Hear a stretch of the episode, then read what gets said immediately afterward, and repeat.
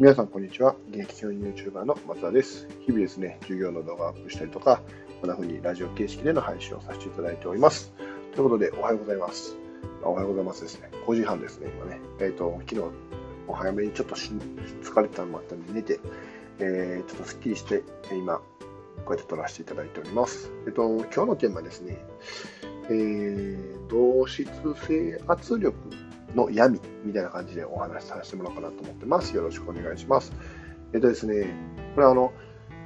よくある話なんですけど、えっと、例えば、うんとブーム っていうのがありますよね。例えば、えー、去年で言ったらですね、僕は、まあ、昨日調べたっていうのもあるんですけど、20ね、20がブームしましたよとか、ああとあれですね、えーと、鬼滅の刃もそうなんですよ、呪術廻戦ですね。呪術廻戦のアニメがスタートしてこう売れたみたいなのがあったりするんですけど、えっと、その時のね、えー、と、まあ、ならではとは思うんですけど、これヒットの法則とかにもつながるんですけど、同質性圧力ってやっぱり存在するよねって話なんですよね。っていうのは、えー、例えば、20を知らなかったとして、ねえーと、ヒットしてる、ね。知らなかったとしたら、これは、え、20あんなに流行ってるのに知らないのっていう、えー、は自分で圧力をかけてしまうんですね。だから周りの人はみんな知ってるのに自分だけ知らないというちょっと疎外感。これを、えー、なんとかこう、なくしたいっていうのがあって、えー、その同質性圧力によってその二重を知ることになるとか。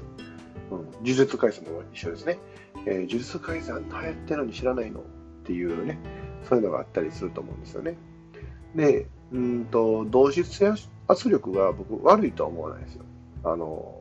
決して悪いことじゃないと思うんですけど、これが、えーと、変に働きすぎるとですね、自分の意見を言えなくなっちゃうっていうことがあり得るんですね。例えば、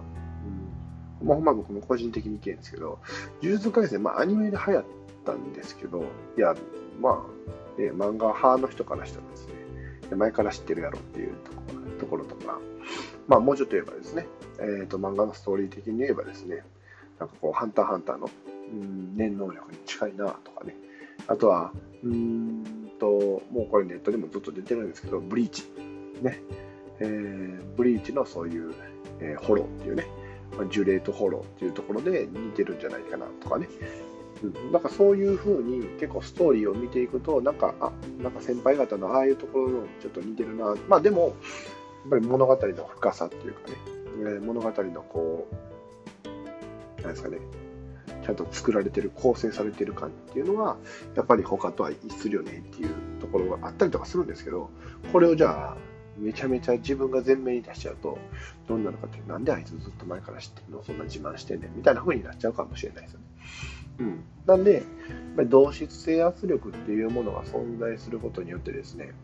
えーと、自分の意見、ね、が、まあ、言える人もいてると思うんですよ。うん、でも、なかなか言えないなっていう人もっといてると思うんですね。でそこで、やっぱりうんと、これからね、考えていきたいのはですね、えっと、自分の意見をどう伝えたらいいのかっていうところかなと思うんですけど、でこれって、うんまあ、僕的に言えばですね、最終的には、自分のマインドの一つなんですよね。というのも、うん、落合陽一さんのですね、えーと、素晴らしい話があってですね、えー、他人他人は違ってどうでもいいやったかな。ちょっとごめんなさい。言葉の端にちょっと間違ったかもしれない。ですけど、要はですね、他人っていうのはですね、うん、他人とは違うと。価値観が違うと。うん、だから、なんか、その圧力なんて気にせずに、もうどうでもいいよね。最終的にはですね。最終的にはどうでもいいよねっていう話なんですけど、とこれを僕的に分析するとですね、僕的の意見で言うとですね、要は、まずは自分の幸せを第一に優先するものなんですよね。うん。あの自己犠牲なんていう言葉があるんですけど、自己犠牲っていうのは僕は全くの、えー、デタラメというか、いや、自己犠牲はしたらあかんと思ってるんですけど、要は自分の人生をどう全うするかっていうのを一番初めに考えないといけない。って考えたときに、そうやって周りがこう圧力、まあ、周りがって言ったら変ですけど、周りがこう意見を持ってることと自分が違う意見を持ってても、いや、そんなものどうでもええよと。最終は自分の幸せをまずは大事に考えないといけない。もちろん、そこになんか他人を蹴落とすとか、他人を傷つけるとか、犯罪を犯すとかね、そういうものは入れてはいけないと思うんですけど、そうじゃない場合は僕は、え自分の意見はしっかりと伝えていいんじゃないかななんて思ってるんですね。うん、だって、長い目で見たらって言ったら、大きな目で見たらなんですけど、まあ、宇宙のね、えー、たった一つの銀河の、